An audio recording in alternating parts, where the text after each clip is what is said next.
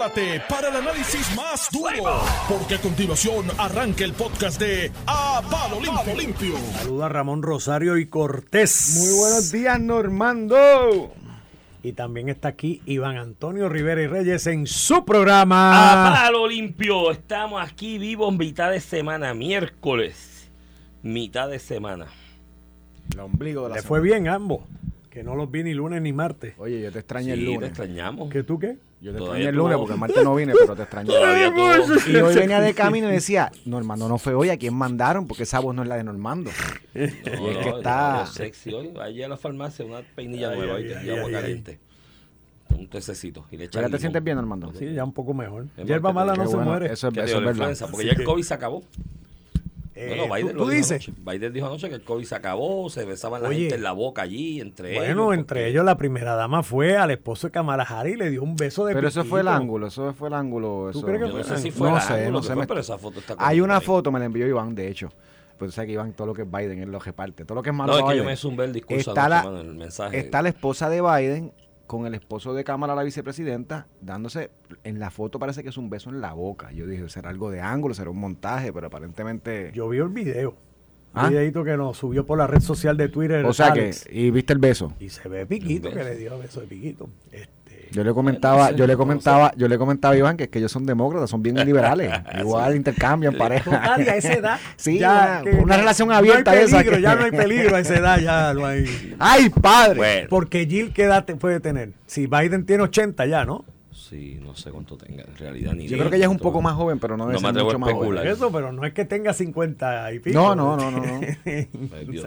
Pero nada, está ahí cosas veredes en esto. El mensaje, pues, entre el discurso de que paguen los ricos, porque básicamente ese fue el discurso. Esa es la consigna. Sí, sí, esa es la consigna ahora, que paguen los ricos. Aquí están igual también. Ayer Ahora no. un audio ahí Ese fue de la Alejandro que la reforma contributiva esta que beneficia Sí, a, a los, ricos. a los ricos. ¿Y cuál es rico? De 40 mil, 80 mil, que son los que están chavos siempre, porque Nosotros nosotros la hacemos... clase media, ese es el jamón porque del la- sándwich. Porque mira, a la clase... De hecho, el, el de 100 mil, que yo conozco mucha gente cercana a mí que ganan 100 mil más, lo que le dan es tres chavos ahí. a- tú hay un sector ¿Cómo de la población... 3%. Le bajaron. De la tasa de 33 bajó a 30. Ah, pues hay, bueno. hay un... Seguro que es buenísimo. No, hay, hay del, un, del, del pelo del Hay un del por ciento de- del lobo, aunque sea hay un por ciento de la población que hoy tiene el crédito por, tra- por trabajo, que lo cualifica completo, el crédito por dependiente. Acuérdate que este crédito que atendió el gobernador no tiene estos créditos por una cuestión de brackets. Claro. Este crédito por trabajo, crédito por dependiente. Una persona que esté en un residencial público, por ejemplo, se hace una tarifa eh, modificada para la luz. Entonces, que siempre termina 26 chava, por lo la- le devuelven todo. le- y si, y Eso fue bajo Ricky. que eso fue la, la de los que de hecho que es una legislación original el que la propuso originalmente creo que es un popular se firmó y dice esto pero es una legislación que permite que los jóvenes empresarios hagan su Y a los negocio de 53 no, no, no voy a ver algo. es que ya tú tienes muchos chavos Sí, Normando. no, Esto- no, a ti te aplica lo de Biden que paguen los ricos Te toca un 3%, oíste. ¿Ah? Te toca un 3% de... Pero, pero eso, para mí eso es mira eso es buenísimo eso buenísimo. eso es mejor eso es mejor que lo que hizo García Padilla que te lo subió los impuestos Ay, Dios mío, no Eh, te lo eso. bajaron un poquito ¿Y se lo subió a todos los, a los ricos nada más? o- a todos A todos, mira. digo el 11.5 No, no, pero te, lo- te hago, te hago la comparación porque es que el discurso demócrata ultame- últimamente en el populismo, y anoche era populismo puro. Pero, O sea, oye, si anoche, estamos preelectoral. anoche dijo que a, la, que a las, ¿cómo es? A, la- a las refinerías, que los- las refinerías hay unos créditos contributivos que cogen o reclaman por las mejoras capitales que hacen en sus plantas. Y viene una cosa tan burda, Pero, Iván, mezquina, demagoga, como decir, como decir que yo no sé por qué piden eso y le vamos a cortar que piden eso, porque si vamos a cerrar la refinería, porque aquí todo va a ser solar y verde. Pero, Mira, eso es embuste, mi hermano. cuando- Mira la ropa, los carros esos eléctricos que ellos promueven, las gomas. Eso lleva petróleo, la fórmula para esa goma. Cuando Biden vuelva otra vez en febrero del año que viene, ya las primarias del Partido Demócrata y Republicano ya arrancaron, ¿no? ya arrancaron Así que digo está, va a estar definido Pero Biden va a correr otra vez. sí yo creo que él sí dice que sí, o por lo menos tiene que decir que sí. yo, yo creo que sí ¿Tú crees?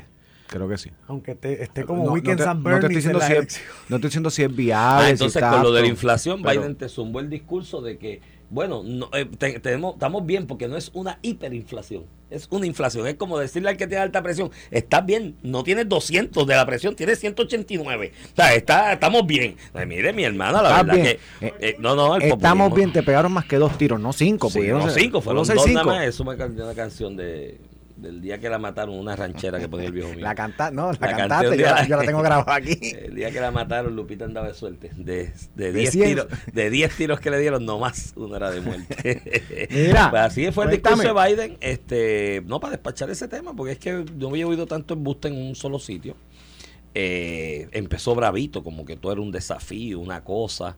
Viene ah, el, el esto de que un por ciento enorme de la deuda externa, porque los republicanos ahora están diciendo te vamos a poner tope a la deuda, ¿me entiendes? Y, y no vas a poder embrollar más, porque ya esto está, y es cierto, o sea, en términos porcentuales se acerca a lo que es un techo. No, no, y después de, la techo. pandemia, Por eso, pero eh, los el- niveles de, de lo embusterito que es el señor, diciendo, digo, no lo embusterito, lo demagogo. Ah, esa última administración que estuvo antes, un por ciento enorme fue yo, pero, pero si ustedes mismos los demócratas fueron los que pusieron presión para que se cerrara todo y se mandara a todo el mundo para la casa y se le dieran chavos por estar en la casa. Esto yo lo discutía todos los días con economista, Heriberto Martínez, que es mi hermano a- economista. Y decía, Heriberto, este ticket lo va a pagar alguien en Al algún momento, porque esto no puede ser así. Al principio Trump eh, se opuso. Por eso, y ellos le cayeron si- arriba y con la media. la presión política y como político cogió la, la, la actitud populista de que dale chavo. chavo a todo el mundo. Eh, cuando yo Que creo que que, menos que yo entiendo que hay unos sectores que los necesitaban, pero aquí se le dio incluso dinero de reembolso por gastos de empleados a empresas que estaban trabajando.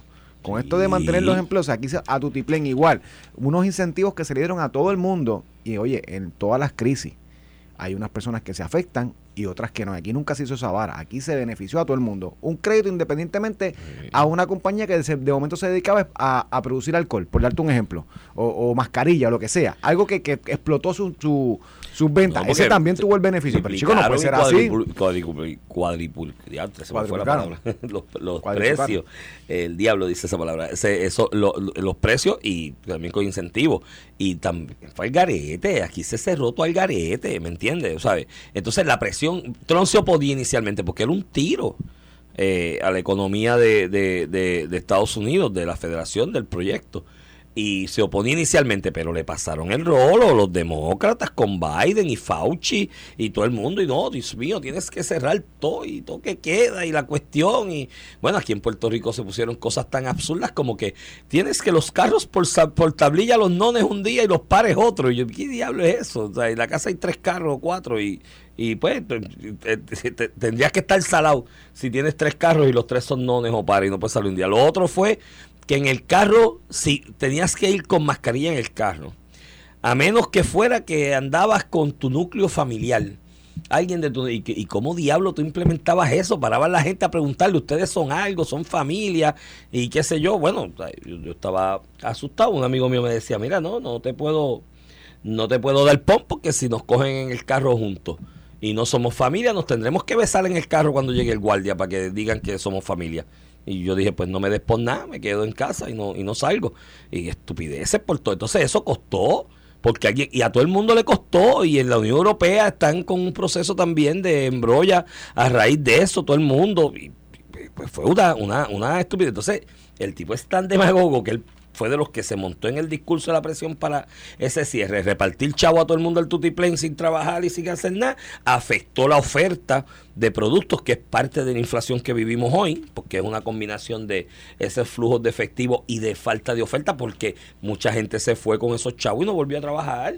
Y hay un montón de, de líneas de producción de bienes y servicios del consumo básico de los estadounidenses, por ende también de los puertorriqueños, que se vio afectado por esa falta de oferta, porque no hay empleomanía y ahora es que poco a poco se está recuperando. Entonces el tipo tiene los balines de decir que, ay, esta gente cogieron y embrollaron. Sí, fue la presión de ustedes mismos. Y lo mismo con lo de las refinerías, no, si las vamos a cerrar porque aquí todo va a ser verde y digo, no lo digo así, pero eh, hablando de los créditos, mire, no sea embustero, la camisa esa que tú tienes puesta necesita petróleo para el procesamiento, los tenis que tienes puestos necesitan, los zapatos, las gomas de los carros, puedes poner todos los carros eléctricos, pero las gomas, a menos que las inventes una de cristal o de porcelana, pues no, no, no tienes break, tienes que usar petróleo, no seas embustero, vas vas a necesitar refinería, con el agravante que el día que necesites petróleo para suplir eh, eh, faltas de producción de energía de esas renovables, ¿Qué solar pasa? y de ¿Qué pasa viento. hoy? ¿Qué pasa hoy? Pasa España, España estaba ahí la, y que supuestamente adelante en Europa en energía renovable. Hay eh, escasez de producción conforme a la demanda de esas fuentes renovables, tienes que irte a, la- a los combustibles fósiles y te cuesta cuatro veces más porque como la, la demanda ya era menos y provocaste una demanda menos, pues te la vendo más Pero cara. Iván, sí, tú sabes. tú tienes toda la razón. Eh. Es lo que hace el- un político populista con su mensaje. No, ya es hora de igual, igual lo hacía, igual lo hacía Trump cuando hablaba de, de actitudes moralistas para para enamorar un sector religioso. Y él era un cuando su vida cuando ahí. su vida privada ha reflejado todo lo contrario tú sabes Ahí es lo que te un decir. punto, esa te la tengo que es populismo y eso, del- eso es lo que hacen los políticos. No entonces se amarra la religión Trump. Yo escucho a Trump hablando de los valores val- pero mira tu vida privada No, pero mira la composición del Supremo Estados Unidos. La composición del Supremo Estados Unidos fue un entendido con grupos conservadores, Y y religiosos cumplió, prácticamente. y Trump les cumplió Por eso les cumplió, Sí, les les cumplió. nombró su gente y, y ahí está la realidad de eso. Pero nada, ese fue el, el mensaje Estado de la Nación.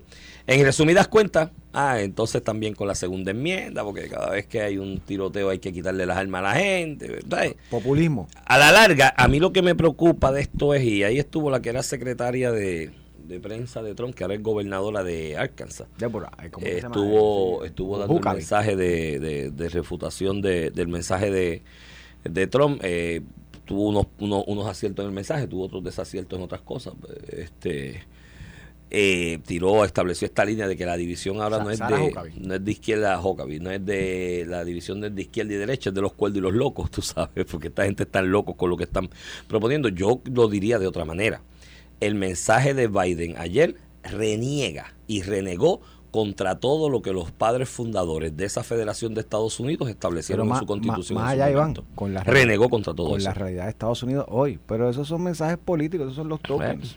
Así que si ¿Quién- usted... ¿Quiénes son las tropas del Partido Demócrata? Los ambientalistas, eh, y, y los, los liberales. Eh. Hasta un beso entre dos personas me estabas hablando ahorita que no están casadas. No eh, de hecho, si que están casadas con no- otras personas. Yo no sé si es el ángulo o se dieron el beso a propósito para mandar ese mensaje. Somos tan liberales aquí que olvídate, nos eso. intercambiamos las parejas, lo que sea, no sé. Ahí, Eh, si eso es lo de- si digo, si no es el ángulo, padre. porque eso está bien raro, pero pero nada, ese es el mensaje, una, un- una renegó contra todo lo que los padres fundadores de esa federación establecieron como lo que era el proyecto, que fue exitoso porque llegó a ser la nación más poderosa del mundo. No habló de los globos ni para Dios, por lo menos si lo si lo dijo me lo perdió, me quedé dormido en ese lado porque fue bastante aburrido. Pero lo de los globos, porque China le metió tres globos espías en territorio de Estados Unidos, estuvieron una semana los globos esos paseando. La gente los empezó a ver, lo puso en la red y dijo, adiós, mira qué linda se ve la luna hoy de día. Y no, era un globo espía de China. Eh, se lo metieron los globos en la casa. En Estados Unidos, en el territorio, el país que derrumbó la Unión Soviética con aquel farol que le tiró Reagan a Gorbachev de que tenía un escudo eh, de satélite que podía bloquear cualquier misil y ese escudo No aéreo pero no los globos. era pero entonces no los globos ese país que hizo eso que, que se desarrolló esa grandeza y ese orgullo por la seguridad nacional porque en nuestro territorio le metieron tres globos espía allí y pasearon por todo Y- y, después lo tomaron y decían lo tumbamos y yo pero loco si tuvo una semana lo vio todo el mundo los nenes decían ay mira qué gufiado esto Iván, No sabes. y, y siempre ha sido así. A Trump también le metieron un montón de globos de eso. Y, y- no Trump nunca se, se, se certificó que le hubiesen metido un globo eh, papo, eso fue el reportaje que dieron la semana pasada. que- y lo dio 100 en- Y, y- no, que sí. Lo que te quiero decir es que yo, y de hecho, yo creo que esa noticia eh, ha sido como el cliché de la ¿qué noticia vamos a hablar? Vamos a hablar del globo de China. Mira, el- del globo de China y seguramente hay uno de Rusia por ahí. Y me dieron tres- no, no, y pero de eso Estados Unidos deben haber mil allá se los también. pasearon ahí por todo el patio man. A, no, no, Trump, no, no. a Trump también se los pasearon en un momento. sabes, eso fue un papelón. Bueno, Biden le dio a ustedes los estadistas un bullet para la futura discusión de la estadidad. Él dijo que las contribuciones federales, nadie que ganara menos de 400 mil dólares iba a pagar contribuciones federales. Qué charla. Así que cuando, eso dijo él anoche con su boquita de comer.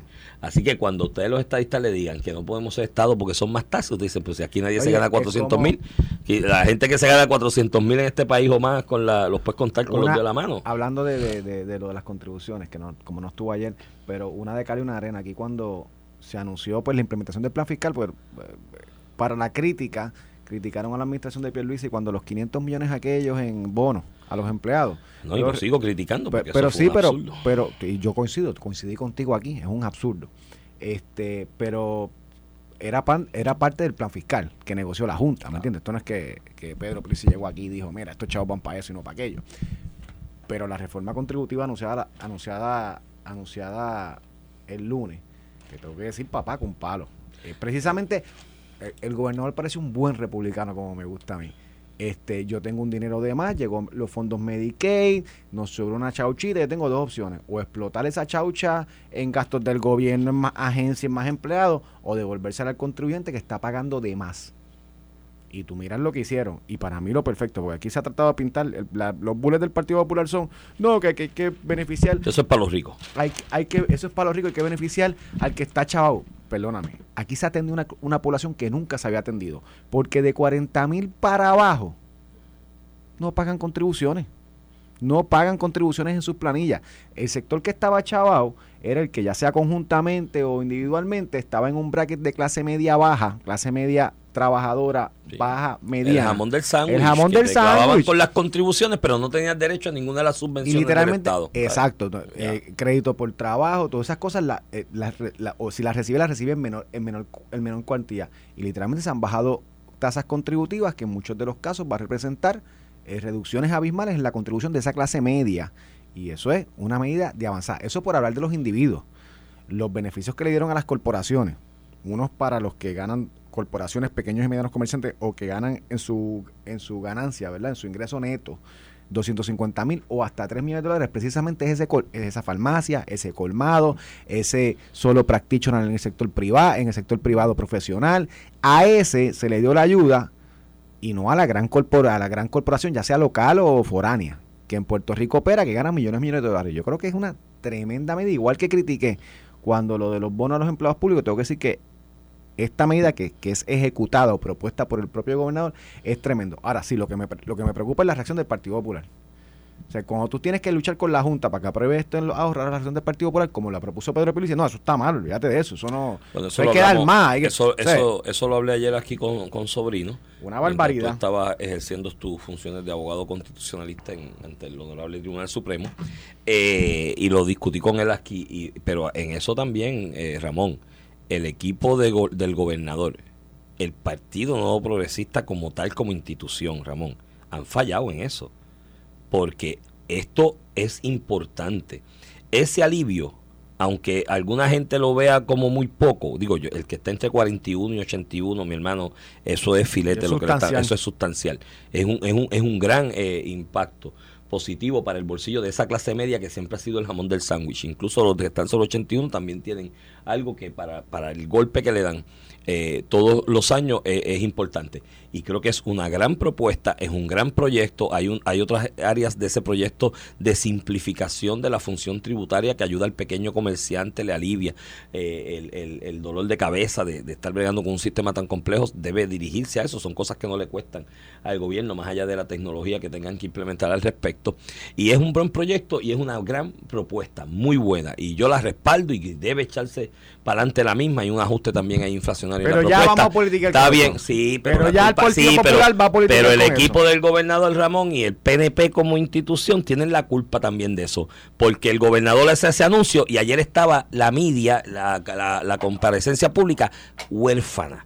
Aparte de Carmelo, que dio alguna entrevista, aparte de una que otra persona, No, Manolo Sidre Pa- estuvo Paquito defendiéndola. Paquito lo está bien, pero ese es el tipo de medida que tienen que salir todos, todos a defenderla en todos lados y todos los flancos y llenarlo y cooptar. pero- pero y ¿qué no lo hicieron. diciendo? Que no como no hubo la comunicación como tú querías, hay que colgarla.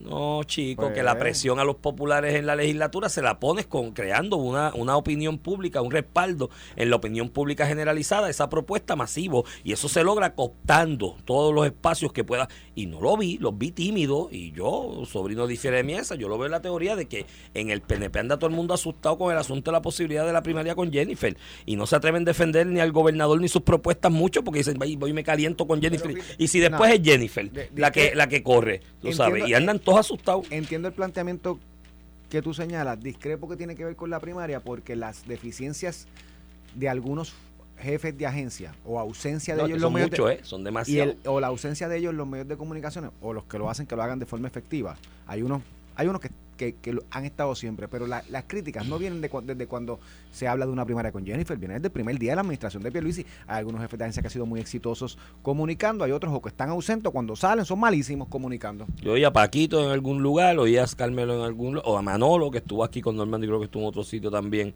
defendiendo la propuesta. El resto, mano, mira, Mira, y las organizaciones y las organizaciones estas que agrupan comerciantes, individuos y eso que estuvieron esas deben tirarse también. Ajá, esas que estuvieron en el proceso, que esto les beneficia, que estuvieron de acuerdo, ¿dónde están? Sí. ¿Dónde están? No, estuvieron representados porque ahí hubo, Comercio, ahí, hubo, ahí hubo un cónclave, un el- grupo de trabajo para eso y estuvieron CPA, representados. do- todas estas entidades que participaron en este proceso este y avalaron la medida porque la ayuda, ¿dónde están? Los del Porque ellos colegio- son los que lo benefician. Los del colegio de CPA te va a decir, no, nosotros no nos llames, que tú nos quieres Nosotros estábamos en el. Supremo. Tú no quieres descolegiar. Ay, ay, padre, está bien. Pero es que ellos fueron parte del comité. Eh, Sí, sí, no, La fueron Asociación de parte. los- Economistas. los ¿Dónde están ellos afuera? Los que, pro- los que hicieron esto junto con el gobierno, ¿dónde están ellos afuera? No, yo creo que poniendo la, la presión yo pública. creo que la Asociación de Economistas va a ir con otra cosa en la legislatura. A- a proponerla. Bueno, pero que entonces descalabren esto en la legislatura y no se aprueba nada. La Junta se opone porque nosotros nos ponemos de acuerdo y pues se chavó el se beneficio chavó el contributivo beneficio que pueda para tener. la, para la clase media que sigue siendo el jamón del sándwich. Mira, Pero nada, que todo el mundo empiece. Mire, si usted está en ese bracket de 40, 80 mil, que vuelvo y te repito, el, el, el recorte sustancial de lo que va a pagar de contribuciones es bien, bien, bien, bien, bien. Bien, bien importante, un, eh, no, no son tres pesetas, es bastante. Eh, si usted está en ese bracket y demás, vele los legisladores en, la, en el Senado y en la Cámara que se opongan a esto y pasen en el ticket en las contra. respectivas primarias y en las elecciones que vienen. Pero, vuelvo insisto, creo que desde el Ejecutivo y desde ustedes los penepos tienen que hacer más para defender esa propuesta. Mira, Iván, y yo Propuestas no- buenas se defienden a brazo partido. te quiero introducir un tema antes No, no que me introduzcan nada, tú tíralo ahí. de y- introducción.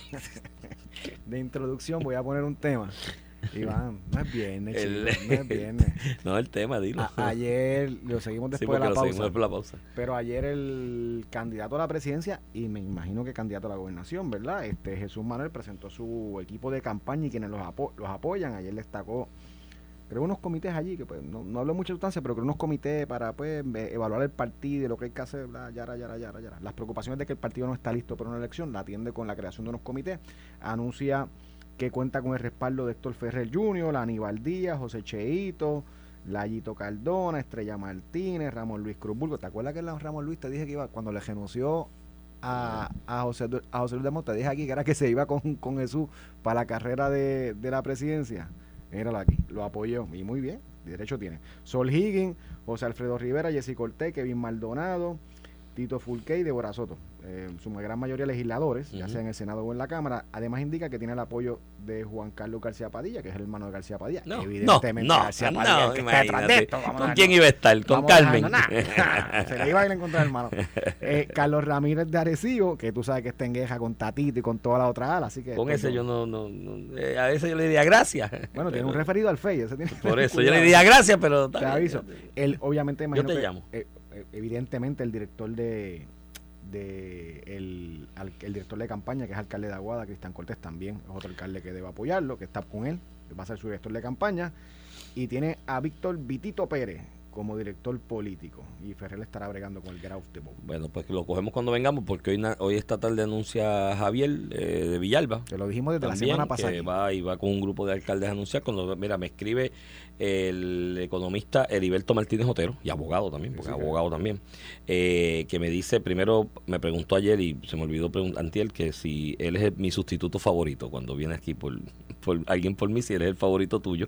Y segundo, me dice que ayer le habló con Carmen Jovedes aquí mismo en Noti1 y que ni él, que dirige la Comisión de Hacienda, by the way, porque él dirige esa comisión por donde va a pasar este proyecto, ni el representante Jesús Santa van a permitir pe- populismo fiscal por parte de nadie, ni aunque sea por los populares, y que la, la Comisión de Hacienda y Presupuesto va a Mira, analizar el. Qué, qué chulo. Heriberto, pero eso no lo decías tú, eso lo decían los políticos. Qué chulo Heriberto, pero eso no lo decías tú. De ti lo creo, de ellos no. Mira, pero de hecho las expresiones de Juan Zaragoza fueron muy responsables. Claro. Él sale toda la politiquería que trajo chico, José Luis Dalmao. estoy Y él diciendo dijo, que no, esto lo vamos a evaluar. Aquí la preocupación es de dónde salen los chavos. Y eso es una preocupación te estoy- legítima. Te estoy diciendo que el hombre con la madurez, la capacidad y la experiencia para ser candidato a gobernador del PP de Juan Zaragoza. Y- y esa es la persona responsable. y Y, Jesús Santa Santa también Y. Jesús Santa también. Así que, no- no y Heriberto también. Y no decir que los demás no son serios, pero en la política hay unos que se dejan llevar eh, más por lo tradicional y otros que Y Heriberto, que dirige esa comisión, una persona muy seria y muy consciente. Mira, vamos a la pausa y que vamos a ver qué pasa.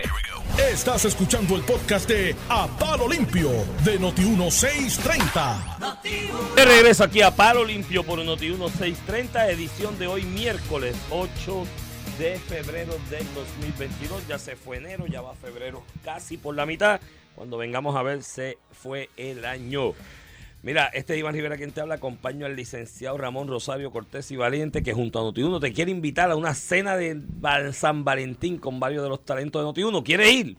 Pues solo tienes que llamar ahora para inscribirte en el sorteo que haremos el 14 de febrero para escoger 10 ganadores. La cena será el 25 de febrero, sábado, en el restaurante Tierra del Fuego, el único steakhouse con parrilla El Carbón, localizado en la avenida Roosevelt y Plaza Guainabo. Allí vamos a estar Normando Valentín, Ferdinand Pérez, Carlos Mercadel, Enrique Quique Cruz, Iván Rivera, Ramón Rosario y Alex Delgado para compartir con los ganadores y sus acompañantes. Llama ahora e inscríbete que es gratis. Para más detalles pendientes de la promoción de Notiuno, Ramón va a pagar ese día. Cena de todo el mundo. Yo te garantizo que el que se lo gane no lo va a pagar. Yo no lo voy a El que, pagar. el que va a ser gratis para todos. Pero vamos para allá, vamos a pasar un ratito chulo. se la gane, lo vamos a pasar Mira, bien. Jesús Manuel, que yo creo que nosotros hablábamos un poquito la semana, yo creo que eso de que el anuncio de Luis Javier hoy junto a unos alcaldes eh, se lavó desde la semana, digo, el, el elemento sorpresa, ¿verdad? Desde la semana pasada ya los medios lo están Claro. reportando, me imagino por, por precisamente la coordinación, si va a tener muchos alcaldes.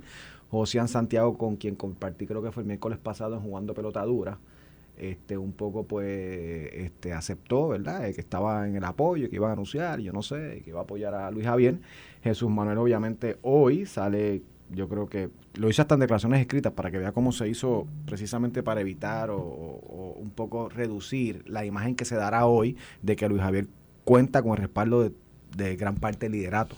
Y cuando digo gran parte del liderato, si lleva alcaldes de liderato pertinente para una primaria. En una elección de ese tipo, eh, los alcaldes son un elemento Sí, importante. sí, el, el- el legislador tendrá tres, eh, los legisladores que él señala tendrán tres empleados en su oficina, algo en lo que son distritos tendrán Los algo. alcaldes tienen una estructura de recoger y contar votos y Por movilizar votos. Eh, y en ese sentido, pues yo creo que un poco para nivelar esa impresión de que Luis Javier tiene el liderato. Yo lo dije al final del día, al final del día aquí son dos candidatos. Si Luis Javier se tira con los alcaldes y. Jesús Manuel, te lo dije desde el principio. Carmen Maldonado, que no se ha retirado, tiene Bueno, cero break. No Mira, que cero break. nunca sabes lo que Te dije que José Luis Dalmau ni tan siquiera se iba a tirar. no, No, se se tiró. tiró. Recuérdate que en política y en el amor, 2 más 2 no necesariamente es igual a 4. Y 0 más Pasa 0 cualquier sigue cosa. siendo 0, tiene 0 break. Apúntalo donde tú quieras, 0 break. Y no es porque sea mujer antes que vengan los, ¿verdad? los changuitos. No tiene break como Zaragoza. No tiene break. Una cuestión de realidad política. pues Zaragoza como Jesús- José Luis Dalmau no tenía break. Estos dos son los que aparentemente tienen break. Este, Acuérdate obvia- que siempre es el tú, tú mides el pulso de lo que puede ser la realidad de la composición electoral hoy.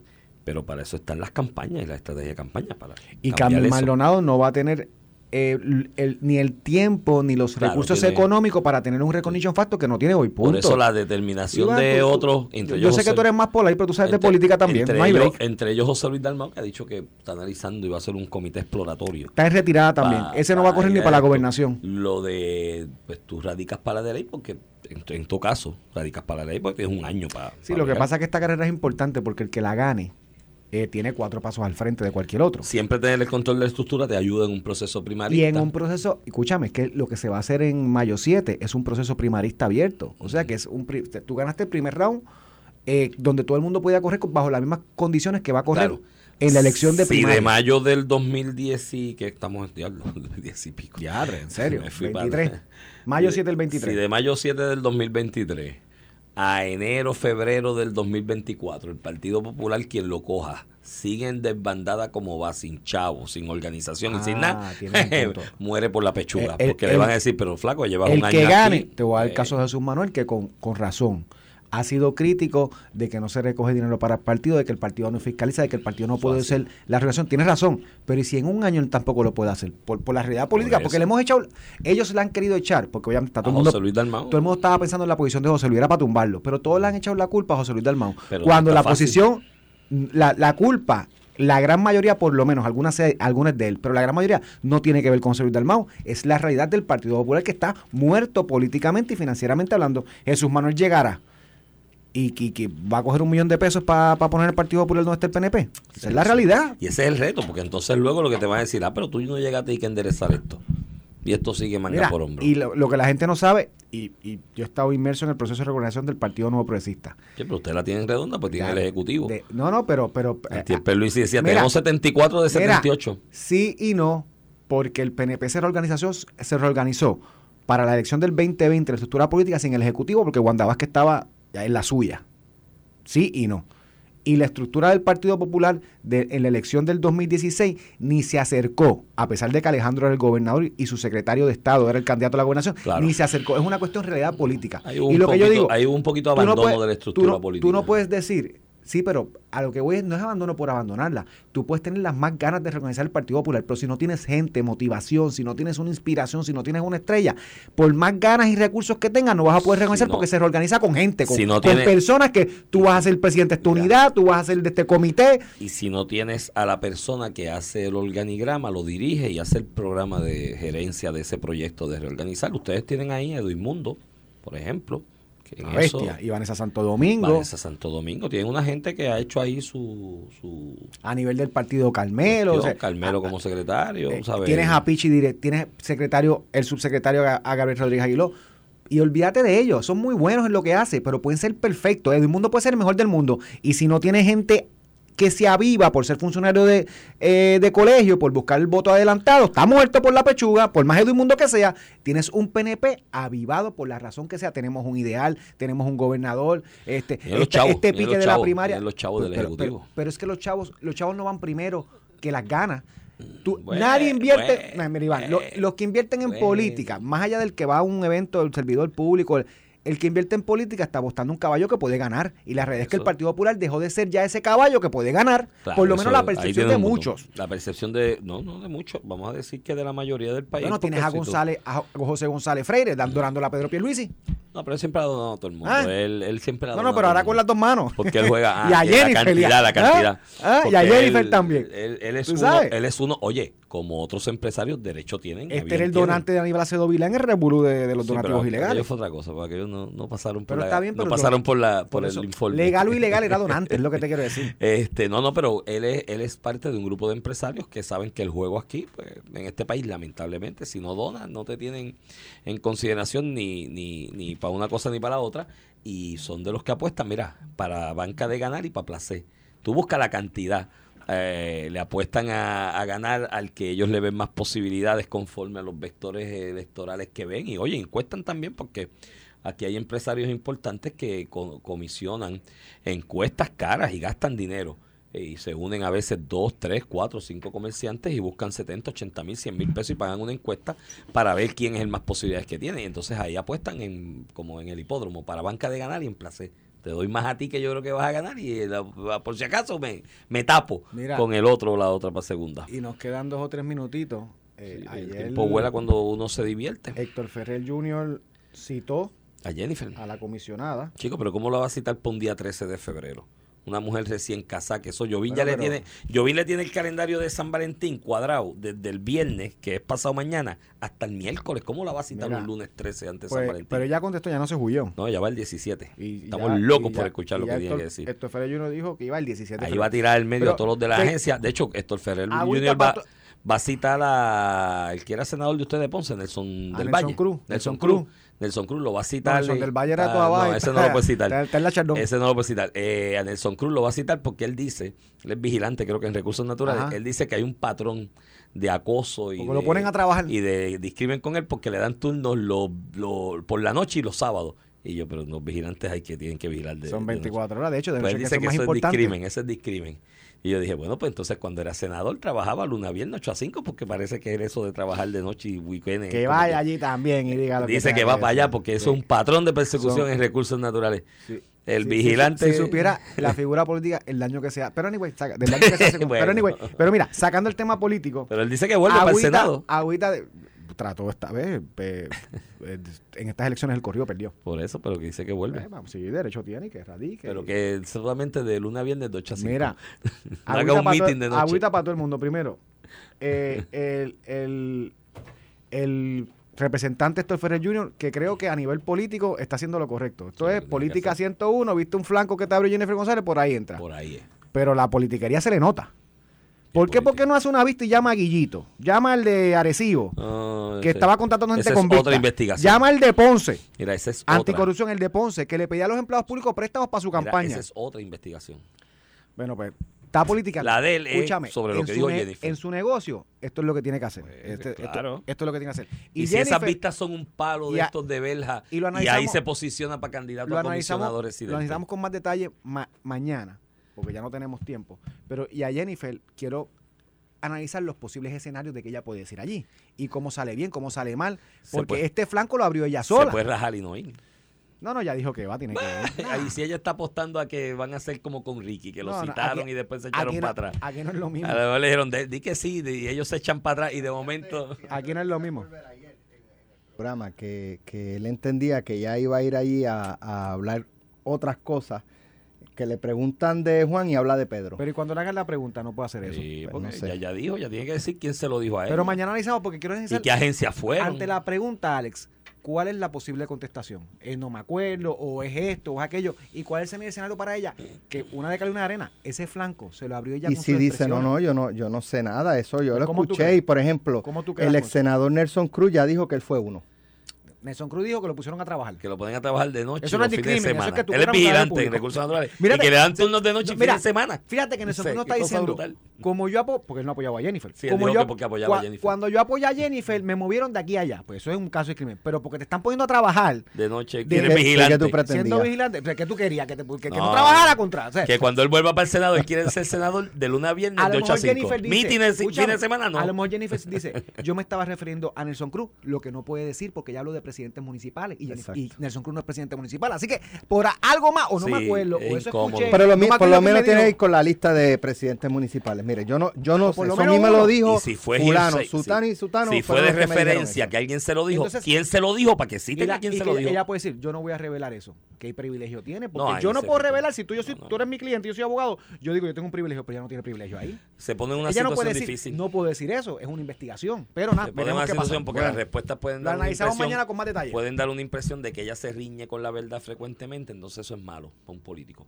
Eso, eso le pasa al político después que gana. Mira, porque nadie espera que cumpla, pero antes no. Esto fue el podcast de A, Palo Limpio de Noti1630.